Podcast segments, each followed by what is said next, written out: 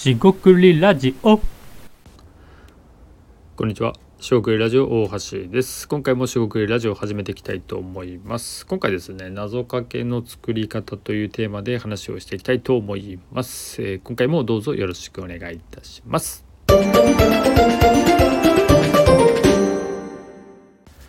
はい、しごくりラジオの大橋です。今回ですね、ちょっと趣向を変えまして、謎かけの作り方、謎かけですね。えーっとその話をしていきたいと思います。で面白いかわからないんですが、まあ、謎かけちょっと、まあ、ハマってるというかね友人とまあ遊んで作ってるんですけども謎かけというまず簡単な説明です。えーっとよく、まあ、形式としてはですね、えー何々とかけて何々と解くと、まあ、A とかけて B と解くと、えーその心は C ですと。で A とかけて B と解くといった時のその共通しているものとかまあものがあのその心はっていう形で C っていう形で出すとそういうような形となっています。でこれですねあの勝手にできるわけじゃなくて、まあ、考え方というかね、まあ、アイデア的に言うとそういう思考法というか、まあ型がありますと。でそれをまあえーっと練習して身につけていくっていうことになります。えーっとですねで一応プロセスは3つあるかなと考えていてまずですねえっと言葉で面白いものを拾う、まあ、要は気になった言葉を日常から見つけてくるってことですね。で2つ目ですねそのその気になった言葉をま広げてみるでここではまあ仕上げに近くなってきます。最後は謎かけとして、まあ、アウトプット出してみるっていうことですね。あのー自分で考えたものですねやっぱり最後に、まあ、誰かに聞いてもらうとかメモしておくとかもいいですし、えっと、記録していくのが有効かなとは思うんでアウトプットのところまでしっかりやるのがコツかなと思います。でまずですね、えー一つ目ですね言葉で面白いものを拾うまあ今回ですねじゃあ実際実践としてどういうふうにやるかってことでまあメモ帳目の前にメモ帳があったんででメモ帳から連想してみましたでメモ帳から連想していくと、まあ、何ができるかってことで一応、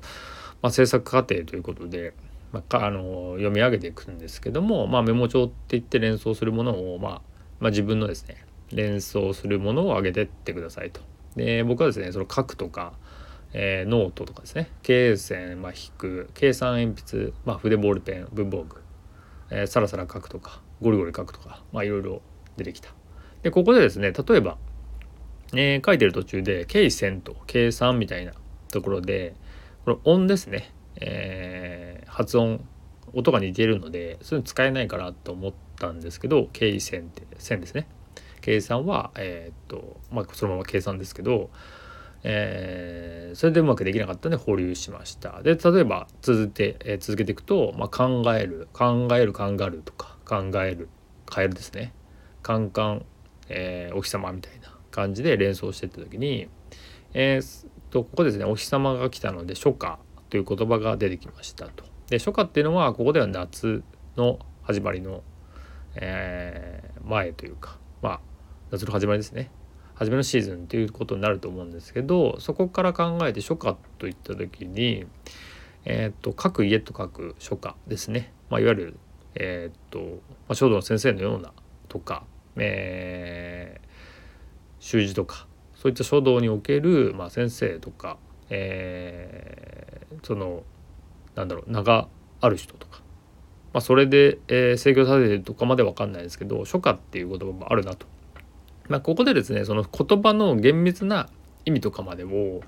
えそこまで調べるわけじゃないんですけども、まあ、それで大体いいんじゃないかっていう話ですね。でここで書家っていう言葉が出てきたのでここでもう OK かなっていうところです。で今回はこれ同音異義語のパターン初夏っていうのが夏の初夏と、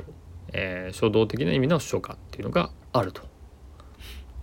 なります。でこ次は2つ目ですね。でじゃあこの初夏ってことであの謎かけにする場合はこの初夏って言葉を、えー分解する必要があります。っていうのは、えー要するにお題お題というかその、えー謎かけを出した時にあまりにも分かりすぎてしまうものは、まあ、面白みがないとあのジャンプしてないってことですね。で逆に、えー何回過ぎてもまあそれはひねりすぎて伝わらないってことでこの、まあ、バランス調整が難しい謎かけのデザインみたいな感じがするんですが、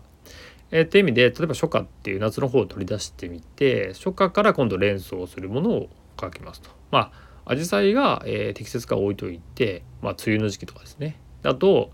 えー、スイカとか夏のイメージを想像するもの、まあ、初夏っていうので、まあ、要するに自分が体験しているその初夏のイメージをどれだけ出せるかがポイントになると思います。で僕自身そんなに出せなかったんですけどとりあえずスイカにしとこうかなっていうのもあります。まあ、プールとかねあの海開きとかもいいかもしれません。で初夏でえこちらはもう書道ってことでこちらもそこまでないんですけども習字とかえー、っと、まあ、筆えー、っと筆じゃないすいませんえっと墨汁とかね、まあ、何でもいいんですけどそういうあの書道に関するものを出してこればいいかなと思います。ここでは一応習字としておきました。で最後です。最後は謎かけとします。えー、今回ですと、えー、スイカとかけて、えー、習字と解くとその心は初夏であるという形でまとまるわけですと。つまりスイカって言った時に初夏を連想できるかどうか習字とかけた時にその書道の先生の初夏っていう連想できるかどうかでその共通するものは初夏だよねっていうことで謎かけができたと。でここまで説明すると見えてくると思うんですけども、えっと、プロセスとしては、えっと、この、えっと、謎かけを聞いた、まあ、リスナーの皆さん、えー、あなたにとっては逆なんですよね。この謎かけを聞いて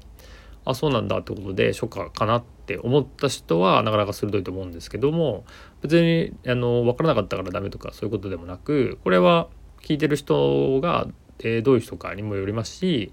その初夏に対する、まあえーと、経験とかもしくは体験が少なければもちろんわからない。あとはその何らかの知識とか業界とか趣味とかに特化してるとこれわからないんですよね。まあ、例えばサッカー知らない人にサッカーのね細かいネタを言ってもわからないですしビジネスをあんまり知らない人にとってその経営についての細かい話としてもわからない。組織とかね。なると思うんで、まあ、そういったところで聞く人がどういう人かっていうのは本当は考える必要があるので、まあ、そこまで考えられるようになるとかなり、えー、謎かけとしてはすごいレベル高くなってるかなと思うんですけどまあまあ今回はそういう作り方っていう話となります。でですねえー、これを、えー、っとラジオの、ね、話したかわからないんですけどもこれ何が、えー、面白いかってことをいくと当然ですけどこの言葉に自体え今回ですと、まあ、メモ帳から連想してったとかあと初夏っていう言葉を見つけたとかもしくは初夏からさらに連想した言葉たちということで言葉の連想が、えー、頻度が増えるんですよね。連想していくんで。でそうなると紐付け方が増えると思います。でつまりどういうことかっていうと初夏っていうことを聞いた時にあこういうパターンもあるよねとかね。実際にじゃあその初夏ってどういう意味っていうのを調べてもらうのもいいと思うんです。思いますしちょっと言葉は違ってるかもしれなかったません。っていうところを、まあ、調べるきっかけにもなりますし知識とかね紐付けが増えるんで、えー、いいかなと思ってます。であとはもう純粋に手持ち無沙汰の時にこういう遊びもできるんであのまあそれを謎かけをね出し合うとかっていうとまた話は別なんですけどえー、っとそういうふうに作ることができると。でこれをまあ繰り返していくと、まあ、何が起きるかっていうと結局ですね、まあ、ビジネスとかアイデアも一緒でそのビジネスにおける知識とか体験とかを増やして連想させて紐付けていくことがポイントになるんですよね。でもっと言えば今回はかんすごいさらっと同音異義語パターンなんて言いましたけどまさにこれが抽象化になります。つまり、えっと、このようなパターン、えっと、文字で違う意味を出していくっていう同じ発音なんだけど違う意味を出すと。同音の意義ですね。異なる言葉っていうのは異なる意味を出すっていうのは、えー、同音異義パターンっていうふうにまとめられます。これは例えばビジネスモデルいくとビジネス、えー、例えばジレットのカミソリモデルみたいなのが言われてますが例えばプリンターですね。インク、えーと、ハードとしての、まあ、プリンターを提供してそのインクとか、まあ、トナーとかですね。の、えー、消耗品で、えーと、収益を上げていくようなモデルと言われていると思いますがそのようなものはジレットのカミソリモデル、まあ、カミソリも一緒ですよねカミソリを出して蚊の刃を交換してもらうことで稼いでいくっていうモデルも、えー、抽象化されたパターンと僕は一緒だと考えていますと。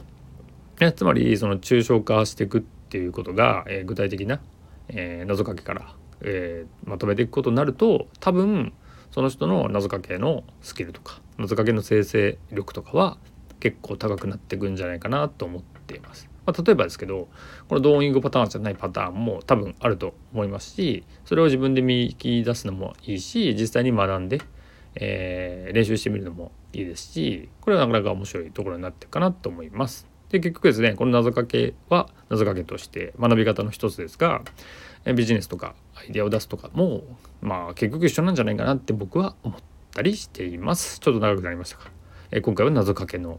えー、作り方ですね。あとはその謎かけからまあ得られることまあ言葉連想の紐付けが強くなるってことは多分言えるんじゃないかなと思ったりしています。今回は以上となります。食ラジオ大橋でした。ここまでお聴きいただきましてありがとうございました。失礼いたします。